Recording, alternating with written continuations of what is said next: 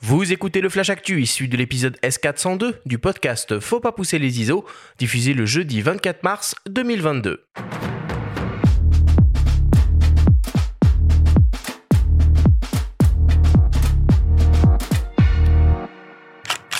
Cette semaine, dans le Flash Actu, Sony dévoile son zoom 16-35 mm motorisé pour la vidéo. Laowa lance un nouveau 25 mm conçu pour les hybrides micro 4 tiers et Canon ouvre la participation aux deux bourses décernées à l'occasion du festival Visa pour l'image.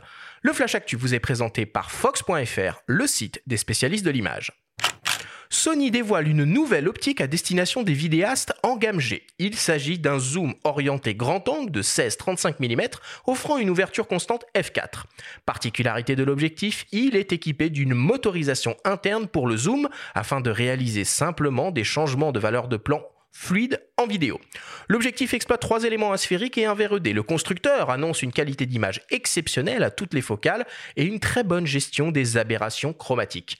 On retrouve un système autofocus et de zooming assuré par six moteurs linéaires et vidéo oblige, la mise au point et le système de zoom sont internes et ne modifient pas les dimensions de l'objectif.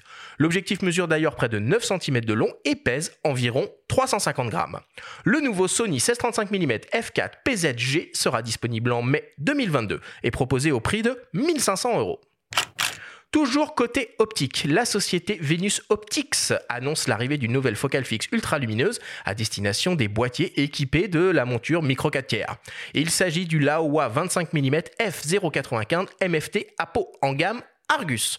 Ce 25 mm qui, équivaut donc à un 50 mm est composé de 14 éléments répartis en 8 groupes. Il intègre dans sa formule optique une lentille asphérique, un verre ED et trois verres UHR et jouit d'une conception à peau pour limiter les aberrations chromatiques et est peu enclin au phénomène de focus breathing, l'une des bêtes noires d'ailleurs pour les vidéastes. L'objectif est entièrement manuel avec une construction métal. Il mesure environ 9 cm de long et pèse 570 grammes.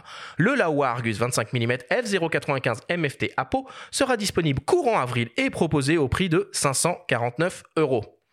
Et enfin, pour terminer, Canon, partenaire historique de Visa pour l'image, le Festival international du photojournalisme, qui se déroulera du 27 août au 11 septembre prochain à Perpignan, annonce l'ouverture aux participations pour ces deux bourses annuelles, la bourse Canon de la femme photojournaliste et la bourse Canon vidéo. L'année dernière, c'est la photographe américaine Acacia Johnson, qui a remporté la bourse de la femme photojournaliste pour son reportage sur les pilotes de brousse qui relient l'Alaska rural, et le réalisateur français Camille Migneran, qui a remporté la bourse vidéo pour son projet de documentaire Les Invisibles sur les travailleurs illégaux en France. Ils ont tous deux remporté la somme de 8000 euros pour mener à bien leurs projets qui seront naturellement présentés lors de l'édition 2022 du festival. Toutes les informations relatives à ces deux bourses et les modalités de participation sont à retrouver sur le site du festival www.visapourlimage.com.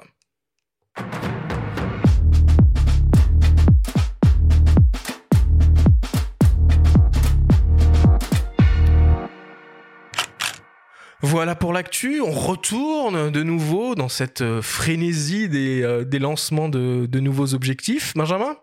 Ouais, toujours des optiques euh, orientées vidéo, un peu comme les boîtiers.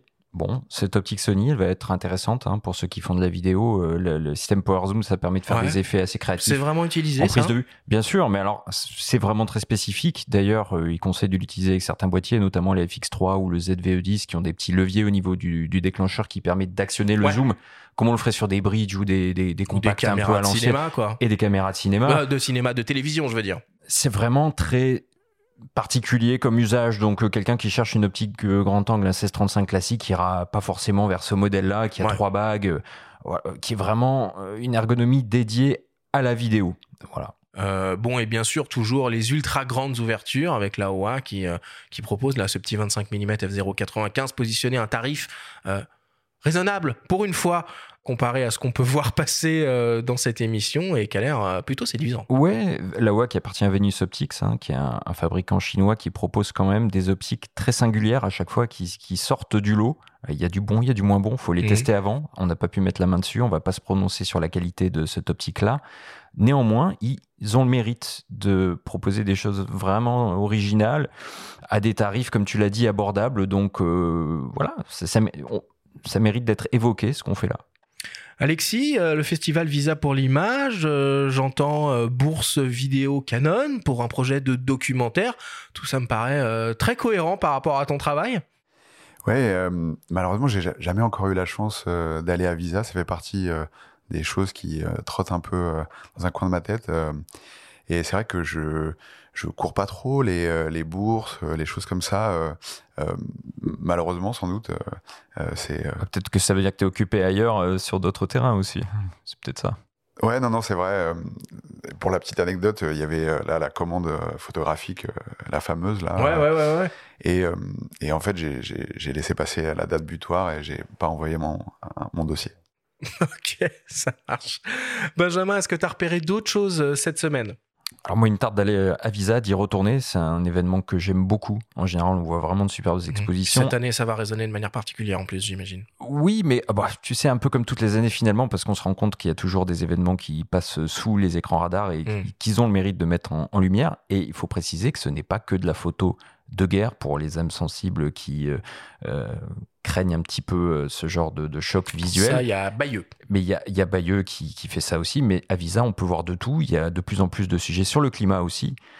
L'an dernier, il y a eu des formidables rétrospectives sur l'œuvre de Vincent Munier, d'Éric Bouvet. Bon, c'est un événement qui est formidable. Il faut, il faut y aller. Et c'est très accessible, hein, même en train. Voilà. Et oui, j'aimerais qu'on parle de la couverture à venir du Time Magazine. Oui. Hein, c'est l'artiste JR euh, qui vient de se rendre à Lviv euh, en Ukraine, donc ville euh, qui est à l'ouest de, de, l'Ukraine, à peu près à 70 km de, la frontière polonaise, d'où partent beaucoup de, migrants. En fait, il était contacté par des artistes ukrainiens qui l'ont interpellé sur les réseaux sociaux, qui lui ont demandé Bon, JR, qu'est-ce que tu pourrais faire pour l'Ukraine? Voilà, en tant qu'artiste, il a pris sa voiture euh, auparavant, il a imprimé sur une bâche de 45 mètres un portrait d'une jeune fille de 5 ans, Valeria, euh, qui été pris par un photographe ukrainien. Et il est allé, avec ses équipes et des gens sur place, déployer cette bâche au pied de l'Opéra national de Lviv ce qui a donné un cliché vu du ciel assez saisissant, qui, sera donc pris par drone. Voilà, en une du Time Magazine le 28 mars. Ouais, non, non, là, franchement, allez voir le, compte Insta JR si vous voulez un peu euh, euh, découvrir euh, la face cachée de la réalisation de cette image qui est très euh, exceptionnelle, comme souvent ce que fait ce que fait JR. Il a même fait une espèce de procession après avec avec la photo dans la rue. Enfin, c'est c'est c'est très touchant, c'est remarquable. Enfin voilà, c'est JR. Il y a, y a, rien à dire et ça fait la une du Times Magazine. Voilà, et il y aura peut-être aussi des ventes sous forme de NFT de la plupart de ses œuvres pour des actions caritatives. Donc là encore, euh, euh, chapeau. On peut se demander parfois est-ce que l'art euh, va servir à quelque chose dans ce monde? Il pose d'ailleurs la question, mais en tout cas, il fait pas de mal. Il se bouge.